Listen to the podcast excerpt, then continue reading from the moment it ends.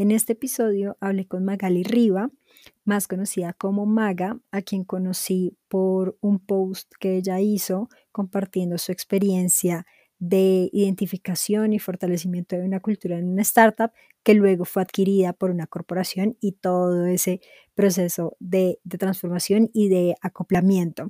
Entonces, espero que disfruten de esta conversación. Hola, soy Cata Medina, cuestionadora y habilitadora de mentalidad y cultura. He creado este espacio para conversar con expertos, CEOs y hacedores sobre sus experiencias, recomendaciones e historias alrededor de la cultura en sus empresas. Todo esto con el ánimo de darle un poco de orden al caos que se genera cuando trabajamos cultura de una manera consciente y estratégica dentro de nuestras organizaciones. Bienvenidos. Bienvenida Maga, por favor, preséntate. Maga es una persona, hablando en tercera persona, em, que tiene como un montón de, vidas laborales que la trajeron hasta acá, llamémoslo. Em, pasé por un montón de, cosas distintas, em, si bien yo hoy estoy en, People and Culture y me encanta y es lo que quiero hacer y, me meto cada vez más, y bueno, hace años que estoy, que estoy en esto, también antes pasé por un montón de otras cosas que me hicieron llegar hasta acá y que para mí me hicieron crecer un montón más porque, porque fui tomando cosas de cada uno de esos, de esos distintos tipos de trabajo, de roles, de todo. Estudié comunicación audiovisual. Para mí la comunicación es clave en todos los trabajos porque si uno no sabe comunicarse, no sabe hacer nada, o sea, no, no, no, no llegas a ningún lado. Así que eso es mi punto inicial, siempre digo. Y de ahí fui eh, me hice un curso de fotografía y me fui a trabajar en cruceros, entonces ahí aprendí, conocí mucha gente de muchos lados y me metí mucho en lo que es las diferencias de culturas, me interesó mucho eso, más allá de, viajar, digo, toda esa experiencia increíble, pero también conocer gente, trabajar con ellos en el día a día y, tener esa, ese aprendizaje enorme de darnos cuenta que si bien somos todos somos todos diferentes, porque somos todos personas y con nuestras similitudes y diferencias nos, hacemos personas distintas siempre, también somos iguales. Como eso de trabajar con gente de todos lados, te das cuenta que, somos iguales, que somos personas y que todos tenemos em, cosas que, nos divierten, cosas que nos ponen mal, cosas que, bueno, ahí me, empezó como a entusiasmar mucho la parte de cultura, Después de estar unos años allá volví, bueno, me fui metiendo un poco, trabajé con hoteles con turistas, primero porque estaba un poco conectado, pero siempre tratando de, estar con gente de afuera, de alguna manera, hablando por ahí otro idioma, aprendiendo algo más de eso. Después me metí un poco en la parte de reclutamiento y empecé a crecer en eso. Estuve varios años en, un par de empresas, eh, pero siempre en reclutamiento, hasta que dije quiero estar más adentro, enfocada en la parte interna de la empresa, ¿no? Como no tanto reclutar, que igual me encantaba, me parecía súper lindo y una experiencia de, todos aprendí, de toda la gente que entrevistaba aprendí algo y eso también estaba muy bueno, pero me, me surgió esa cosa de querer trabajar en la cultura, de querer trabajar en, en, en los empleados que estaban en la empresa. Y bueno, y empecé a estudiar, hice una diplomatura en recursos humanos y terminé trabajando en una empresa que, bueno, es un poco lo que vamos a hablar hoy, que era una startup que mm, tenía un poco menos de 100 empleados cuando yo empecé, 90 más o menos, y estaba siendo adquirida en ese momento por una corporación mucho más grande de Brasil.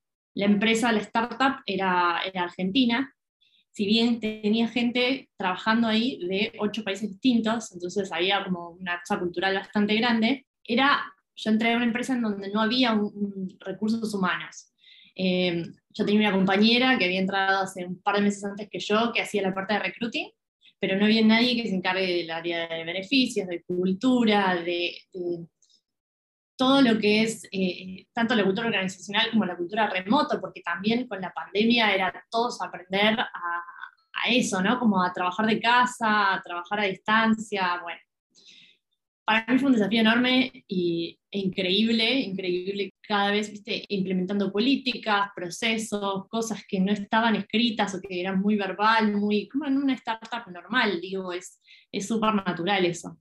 Entonces se fue implementando mucho eso. Y en el medio, esta, esta adquisición de, de, la empresa, de la Corporación de Brasil, que es una empresa mucho más grande, que en este momento tiene alrededor de mil empleados, o sea que es 10 veces más.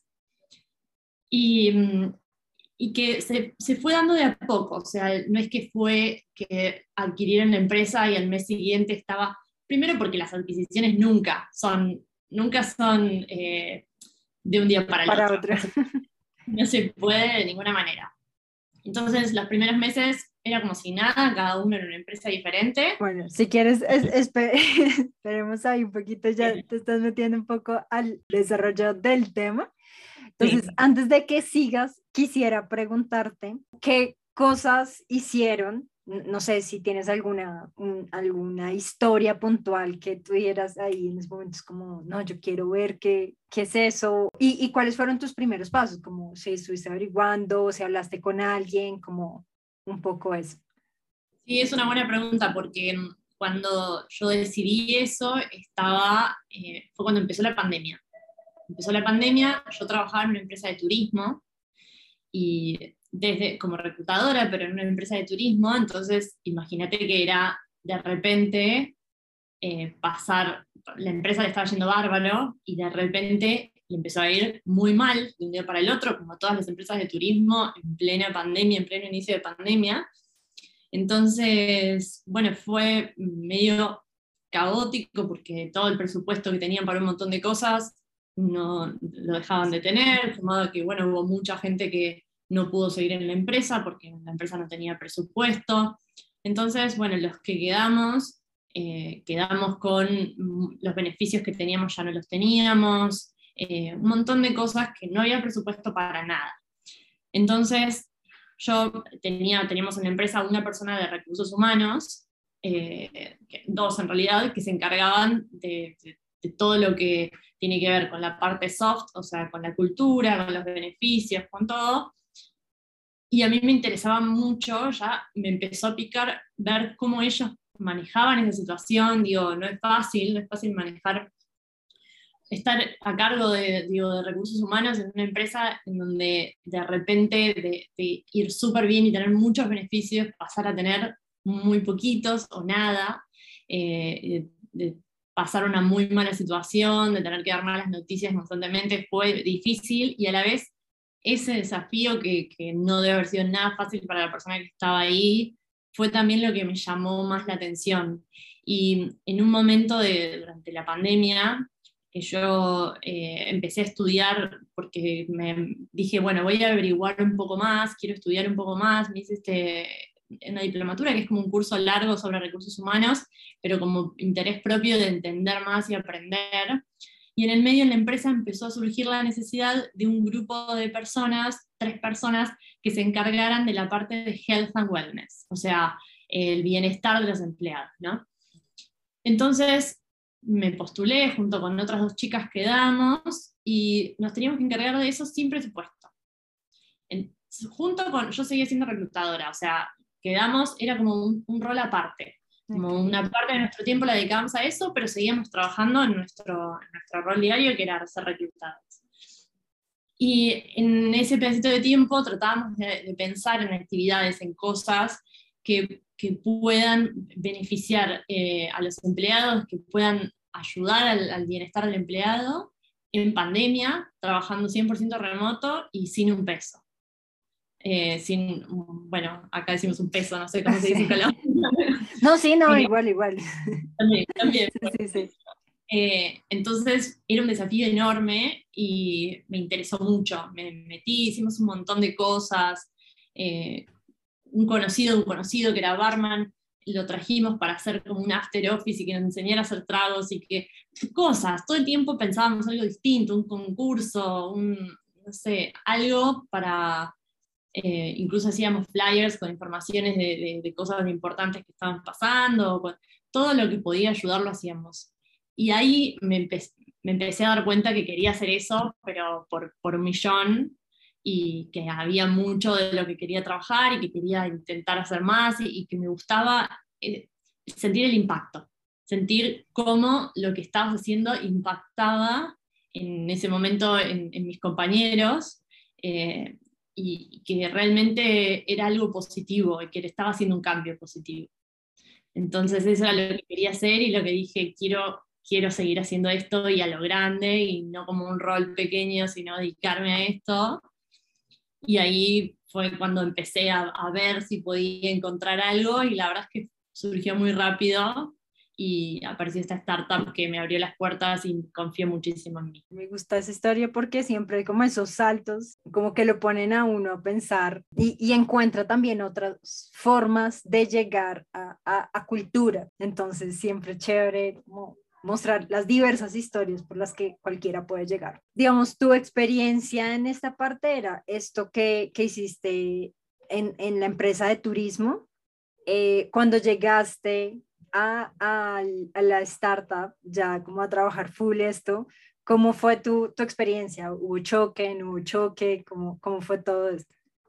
No, sabes que no hubo choque, no hubo choque y yo esperaba que haya choque porque también me estaban confiando mucho, eh, o sea, era una responsabilidad muy grande y yo, si bien me sentía anímicamente y energéticamente lista como súper preparada y para afrontarlo y para llevarlo a cabo y que iba a salir todo bien, también sabía que era una responsabilidad que no había asumido antes a ese nivel, em, como levantar un, área que, que, no existía y, bueno, era un poco un challenge, un desafío grande que, que me, me, divertía, pero también, bueno, ahí sabiendo que, que era algo completamente nuevo la verdad es que me fue, me fue muy bien en cuanto a que encontré lo que quería encontrar, encontré ese impacto que quería generar, encontré eh,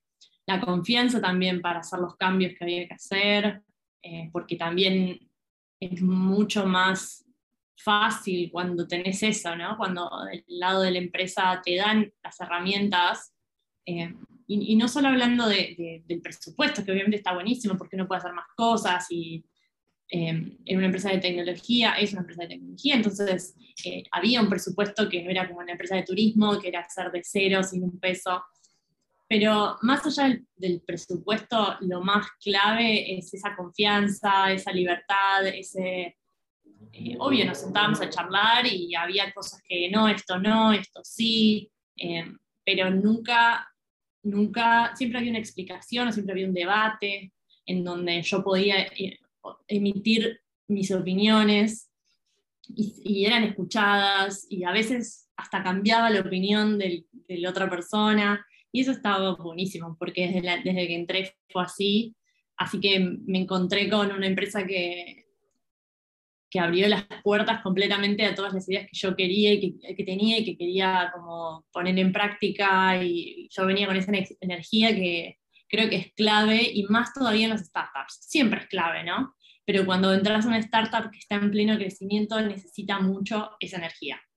De personas que quieran hacer que las cosas sucedan, como quiero eh, poner todas mis ideas, ser proactivo y decir y no quedarse callado, porque eso es lo que, lo que hace que la empresa crezca. Claro, sí. Además que eso es como si no te mueves, nos hundimos todos. Entonces, genial. Hay una pregunta. Tú entraste, pero ya estaba la parte de, ya, ya estaban en proceso de adquisición, ¿no es cierto?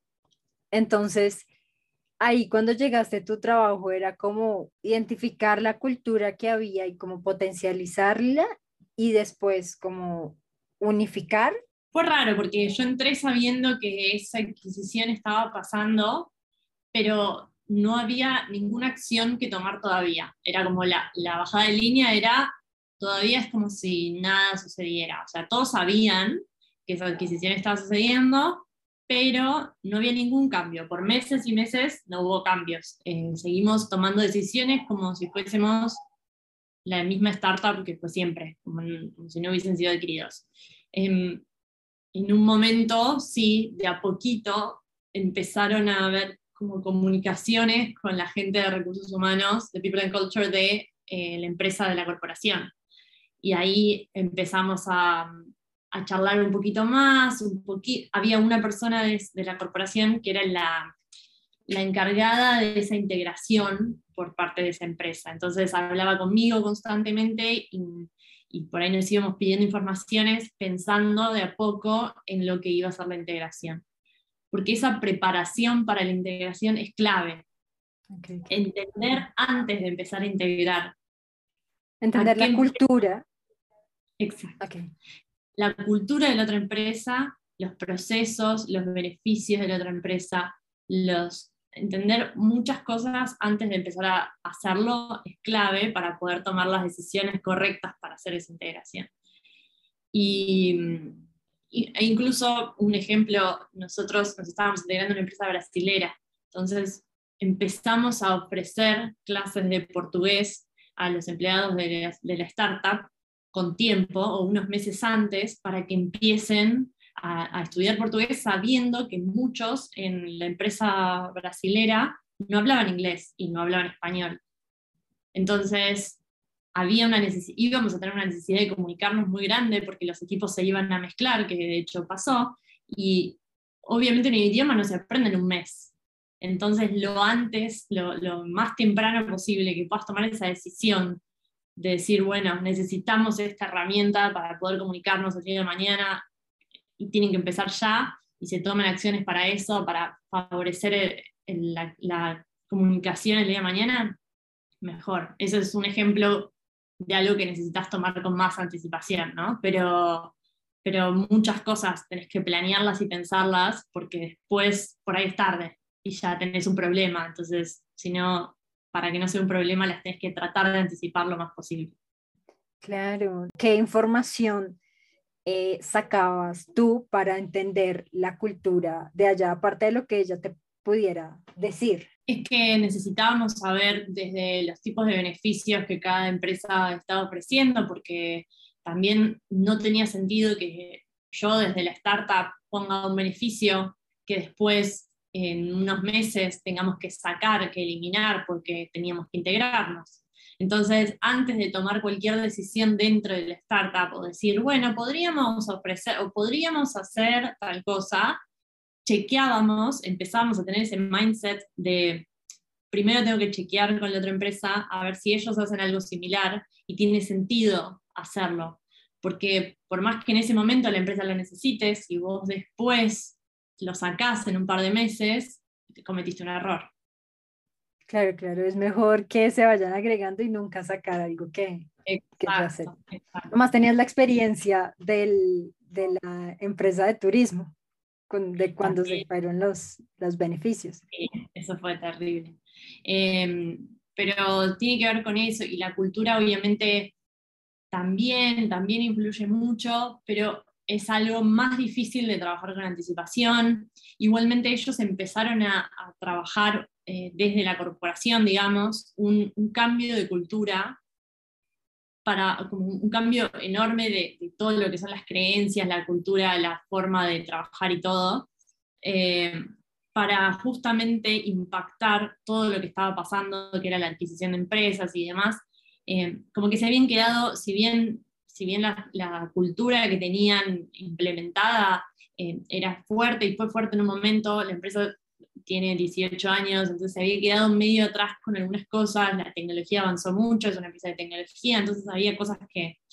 Y en ese cambio, el, el, dueño, uno de los founders de la empresa, de la startup, fue partícipe, lo invitaron a ser parte. Y entonces ahí también está mezclada con lo que es el proceso de integración, digo, poder hacer que las personas clave de las empresas que estás integrando tu empresa participen en ese tipo de cosas, le da a, a, los demás, a, la empresa que está llegando, que en este caso éramos nosotros, eh, esa mm, participación, ese formar parte, ¿no? que es clave. Y eso ayudó, porque, bueno, fue entrar juntos en ese proceso de cambio. Mm, dijiste que se, eh, se, se unieron equipos y todo. La comunicación desde, desde People se, se dividió entre unos te seguían hablando a ti o, o ya se, se identificaba como que, ok, ya somos bien parte de esto o hubo una transición fuerte y de pronto hasta con algunas complicaciones en esa parte con la gente. Sí, hay muchas, sí, sí, totalmente. De hecho, es el día de hoy que me siguen hablando a mí muchos chicos de la startup que me preguntan cosas que yo ya no trabajo, que yo ya no hago porque nosotros éramos dos personas en recursos humanos y ahora somos 35. Eh, Entonces, en ese claro. claro, es un cambio gigante y la verdad, nosotros eh, tuvimos una integración, todas las integraciones son, son eh, de muchos, muchos cambios, muchos procesos para tanto herramientas, porque todos usan, todos los equipos usan en general herramientas diferentes. Entonces de repente es empezar a usar una herramienta distinta, procesos que se hacen de una manera y que hay que darlo vuelta y hacerlo de otros, con cosas, con herramientas técnicas. De repente nosotros no teníamos en la startup un equipo de IT. Ah, Yo me convertí en IT. porque en, en, una startup no tenés la misma cantidad de puestos que en una corporación. Entonces te encontrás en esa integración haciendo cosas que no hay otra persona que la solucione y, vos manejando ese change management de tratando de que todo salga bien, de repente estás en el medio hablando con la gente de Haití de la corporación, ayudando a hacer cosas que no tenés la menor idea de cómo se hacen. Eh, lo de Haití siempre lo pongo como ejemplo porque yo en ese momento decía, no puedo creer que soy la referente de Haití en este momento y yo no sé, o sea, no tengo, pero me preguntaban, no había otra persona para hablar, entonces...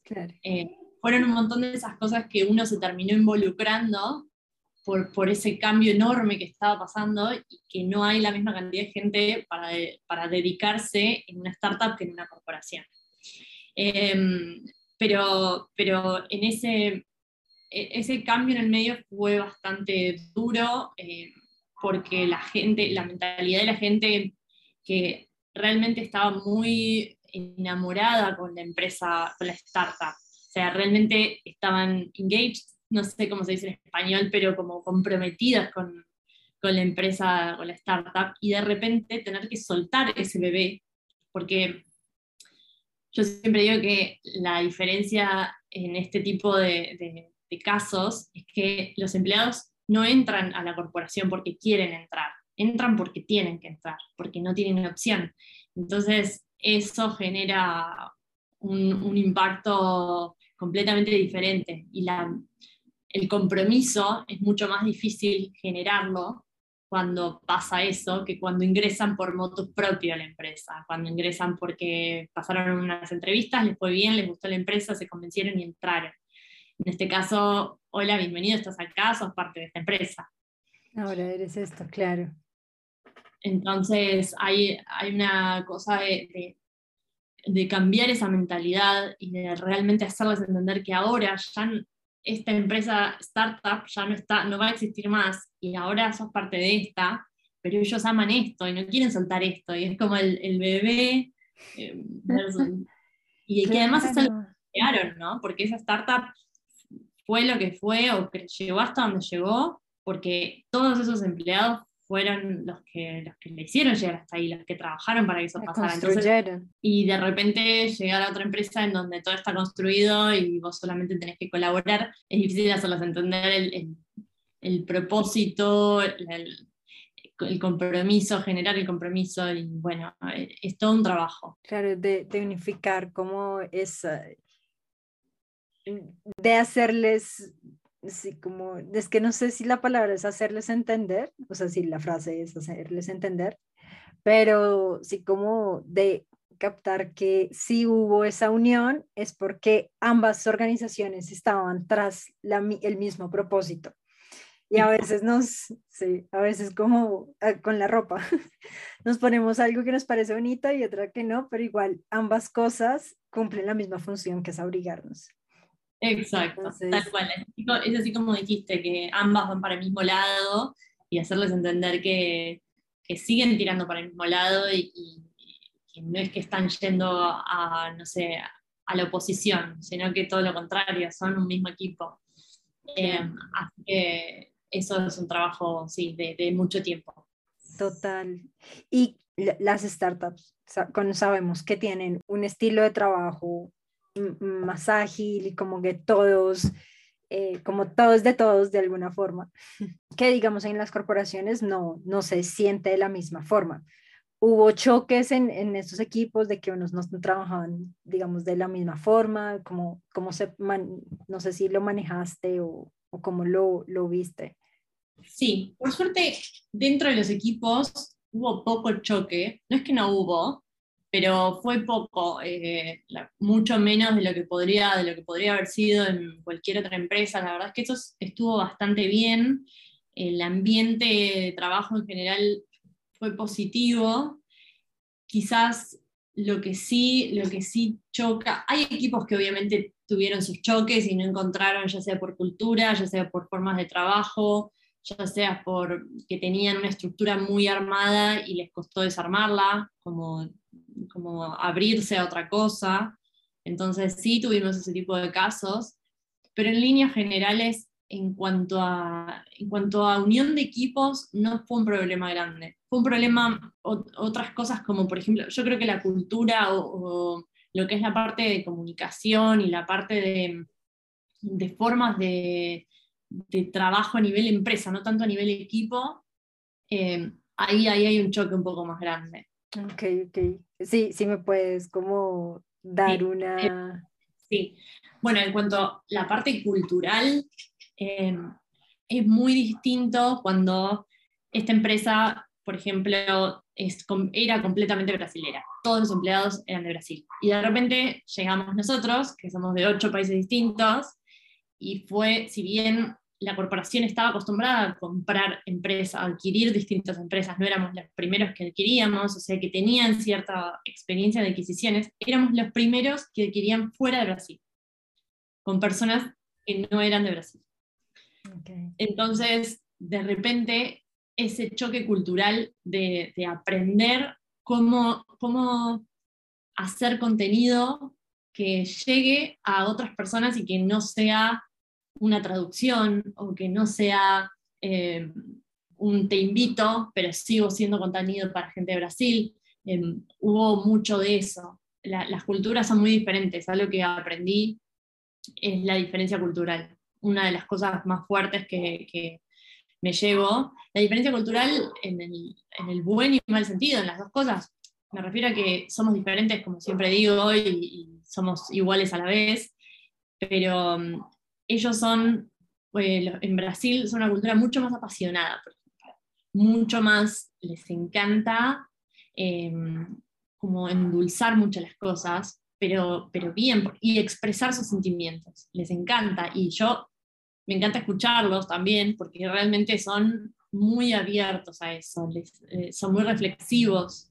Em, mientras que nosotros somos, por lo menos eh, viéndolo desde, siendo argentina, em, somos mucho más reservados en muchas cosas, comparando, comparándome un poco con cómo son ellos, eh, y no tanto yo en persona, porque yo en People and Culture somos bastante más locos de lo que es la gente normal, pero, pero hablando más como cultura general, eh, a la gente le cuesta más abrirse, y más en un ambiente de trabajo, no con amigos, ¿no? Como en un ambiente así, compartir reflexiones, hacer son como más workaholic, quieren menos molestias, menos interrupciones, menos, eh, y participan menos también en muchas cosas. Entonces, entender, más allá de, Argentina, Brasil, digo, México, hay, hay distintas culturas que, que, tenemos en la empresa, pero más allá de eso es entender las diferencias y poder hacer eh, las cosas, las iniciativas, las acciones, la, todo el contenido direccionado a la persona a la que quieres llegar. Hay veces que no se puede, hay veces que es algo para todos, pero hay otras veces que sí, sí se puede. Y para eso hay que aprender, hay que escuchar y hay que entender cómo somos, porque si no lo, no lo llegamos a entender, nunca vamos a poder tomar la decisión correcta. Claro, hay algo con lo que dices, algo muy bonito y es, digamos, estos últimos años que todas nuestras empresas han crecido y que ya muy pocas se mantienen en su país, sino que pues ya están en otros países, eh, es, digamos, el trabajo de cultura no es simplemente cultura organizacional, sino cómo, cómo filtrarnos o cómo navegar en las mismas culturas de países, de, eh, dentro del mismo país, de, de, regiones, porque pues también los países o sea, las personas dentro de los países también somos muy diferentes. Y ahora otra cosa, digamos, eh, con culturas, digamos, eh, cuando trabajamos con migrantes, porque digamos, digamos, pueden estar en Colombia, pero su cultura y su forma de hacerla. Otra cosa es, es de su país, de su forma en la que le enseñaron a hacer las cosas. Entonces, es algo muy bonito que en otra conversación lo hablaba, pero desde otra parte, no desde esta visión de, de cómo podemos cómo navegar estas, estas culturas paralelas, sino un poco más de que se estaba diluyendo un poco las culturas nacionales para que las se fortalecieran las culturas organizacionales. Pero esto que dices me, me pareció, me quedó en la cabeza, me quedó ahí para reflexionar, para reflexionar. Maga, ¿qué creencias has roto? ¿Qué creencia mm, rompiste o estás en proceso Em, durante este, esta experiencia. Y, generar ese compromiso y ese sentido de pertenencia de una empresa que ellos no eligieron, de una empresa que ellos les tocó. Y eso que decía antes de soltar el bebé que, que estuve haciendo por mucho tiempo y de repente estar en otro lugar en donde soy una parte más pequeña además de ese lugar porque antes un líder tenía una importancia mayor en la startup, porque son menos líderes, menos personas, menos, entonces, y de repente ver que estás en una organización mucho más grande, que sos un número más chiquito, lo cual no significa que lo que vos hagas tenga menos importancia, pero sí que a los ojos de, esa persona se siente menos importante. Y cambiar eso y generar lo que, lo que tenés que generar, digo, esa motivación, ese compromiso, ese sentido de pertenencia, es lo más difícil que el proceso de cambio en sí, que el, que el intermedio, que la parte más dura de, digo, de manos a la obra, ¿no? Del cambio. Después viene la parte más difícil. Claro, porque digamos en esta parte que uno considera que puede ser la más complicada, realmente lo que le estás poniendo es raciocinio, como eso es así y, como toda la cabeza, pero ya cuando ya estás sentado en este nuevo cambio, pues ya lo experimentas, ya son tus emociones, tus creencias, tus paradigmas los que se están sentando a, experimentar ese, ese cambio. Entonces, claro. Como aceptarlo también, que es lo más difícil. Sí, sí, sí. Aceptarlo y, y aceptar si me quiero quedar o aceptar si me quiero ir, ¿no? Exacto, porque la chance de irse siempre está. Claro. Entonces, hacer que eso no, o sea, que, que, las personas eh, se sientan cómodas y, se sientan comprometidas y con ganas de quedarse, eh, es un trabajo de todos los días. Es un trabajo constante. Es súper fuerte, porque de alguna forma cuando eh, esta corporación compró la startup, la compró con toda su gente. Entonces, que ah. llegue y se vaya es, es un golpe muy, muy fuerte para la corporación y pues para ese negocio que se hizo, pues yo pensándolo administrativamente. Sí, sí, totalmente. Pero es, eh, así como, lo decís, eh, es tratar de hacer lo posible, pero también saber que hay un, un número de gente, de personas que van a decidirse porque siempre, siempre en todos los en todas las, adquisiciones siempre pasa que hay gente que no se encuentra en la nueva empresa y se va. Y lo que uno tiene que tratar de hacer es generar que ese número sea lo menor posible y que la gente se sienta más a gusto posible y bueno, eh, hasta donde se puede. Claro, sí. Y en ese proceso, en estos procesos que llevas, em, ¿has tenido algún fracaso, algún error que nos, nos quieras eh, compartir y del que hayas dejado como un gran aprendizaje para el trabajo que estás haciendo en este instante? Sí, em, no fue tanto quizás un, error propio como, algo que, haya hecho mal, sino algo que, entendí después que fue un error o que entendimos en equipo, porque fue, un equipo y fue en esta empresa, en esta corporación, hace algunos meses, ya el, año pasado, pero a finales, em, con esto que yo te contaba, que hubo un cambio de cultura y que estaban trabajando y que demás, en la presentación de esa cultura que se hizo, se invitó a toda, toda la empresa, a toda la corporación, incluyendo obviamente la startup, porque ya estábamos integrados, ya teníamos todos los equipos, em, se, se, generó mucha expectativa para el evento de presentación de cultura, eh, con muchos, muchos eh, mensajes medio misteriosos y, medio juego para, para, generar expectativa. Y a la hora de hacer el evento, fue un evento muy emotivo, hablaron los, directores, realmente se abrieron emocionalmente y, hasta lloraron en el momento. Fue, fue, emotivo, fue fuerte para ellos porque también ellos vivieron muchos meses de ese proceso y estaban presentando algo que, va a ser el futuro de la empresa también, porque era la cultura, el cambio de cultura de ahí en más y eso se iba a mantener y a, reforzar.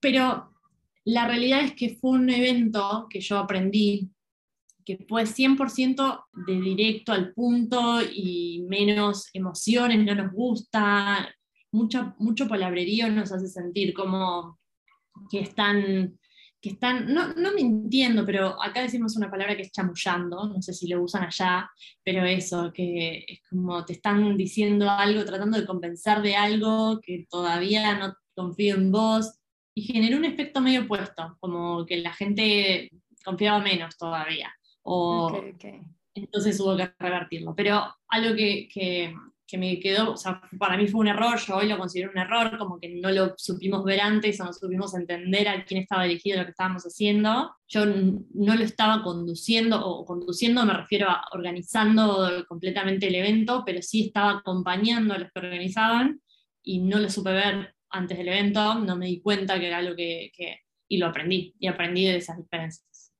Claro, total creo que cualquier, cualquier persona que pase por un proceso de adquisición, ya sea del lado de la empresa que está siendo adquirida o del lado de la empresa que está adquiriendo, porque también hay mucho, mucho proceso de ambas partes, tiene que tener mucha paciencia, o sea, sabiendo que falta mucho, estés donde estés, falta mucho, eh, que, que, realmente es algo que lleva, que lleva no sé, quizás años hasta que eso realmente se termina de integrar y termina siendo un 100% parte de, em, y que hay que ponerle mucho, mucha energía, muchas ganas, eh, ser honesto, ser transparente, eh, tratar de, comunicar todo lo que sea posible para no generar eh, en el otro, ni una falsa expectativa, ni una ansiedad, ni un miedo, como tratar de comunicar y de ser directo y de frente. Y, muchas veces no se puede comunicar todo, pero tratar de ser abierto en eso y escuchar mucho, escuchar a la gente, escuchar los miedos y ayudarlos a, a pasar por eso lo mejor posible. Total.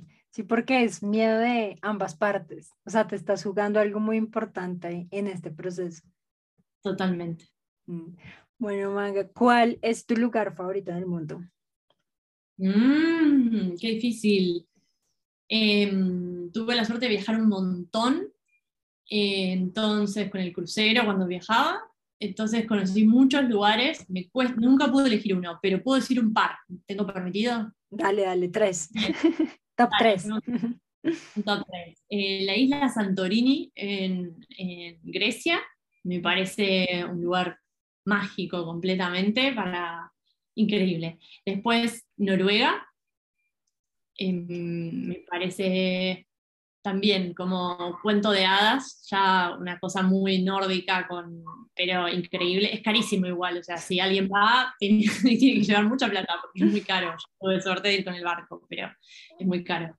Y mm, Japón. ¿Con qué famoso le serías infiel a tu pareja? es una buena pregunta. No me voy a acordar el nombre, pero me acuerdo del personaje que es Thor, el del martillo. Bueno, Liam algo. ¿Tu trago favorito? Podemos decir que la caipirinha de maracuyá. ¿Tu prenda favorita? Los vestidos. Los vestidos así de verano, de sueltitos, como bien, bien relajados, que sí, son mis preferidos. Ok, ¿tu signo zodiacal? Tauro, pero soy lo que se dice cúspide, porque nací el día que empieza Tauro. Entonces, soy un poquito de Aries, un poquito de Tauro. Nací ahí como medio, y tengo creo que ascendente, no sé si en Géminis, o sea, tengo una, no sé, no entiendo mucho del tema, pero tengo una mezcla que soy un poco de todo. una película o libro o serie que ves, pero que nunca en la vida recomendarías. sea, como un placer culposo. Mm, qué difícil. Em, alguna serie. Y ahora estoy viendo una serie, no sé si no la recomendaría. Mm, no tengo mucho así. Una serie que es pochoclera, pero viste esas películas que ves que son medio pochocleras, pero no las recomendás como, che, anda a verlas, está buenísima. Pero para no pensar. Claro, sí, sí, ahora estoy viendo una que se llama Dulces Magnolias. Que es para pensar. Es entretenida, pero no es, mm, te la recomiendo solo si querés hacer eso, como tirarte en el sillón a no pensar. Maga, muchísimas gracias, de verdad. Gracias, por estar aquí en el orden del caos. Un placer, te mando un beso grande. Si te gustó este episodio, no dudes en compartirlo para que llegue a muchas más personas. Y también quiero invitarte a que me sigas en la comunidad de Instagram, arroba orden-caos donde hablamos de mentalidad y cultura organizacional. Nos vemos en un próximo episodio.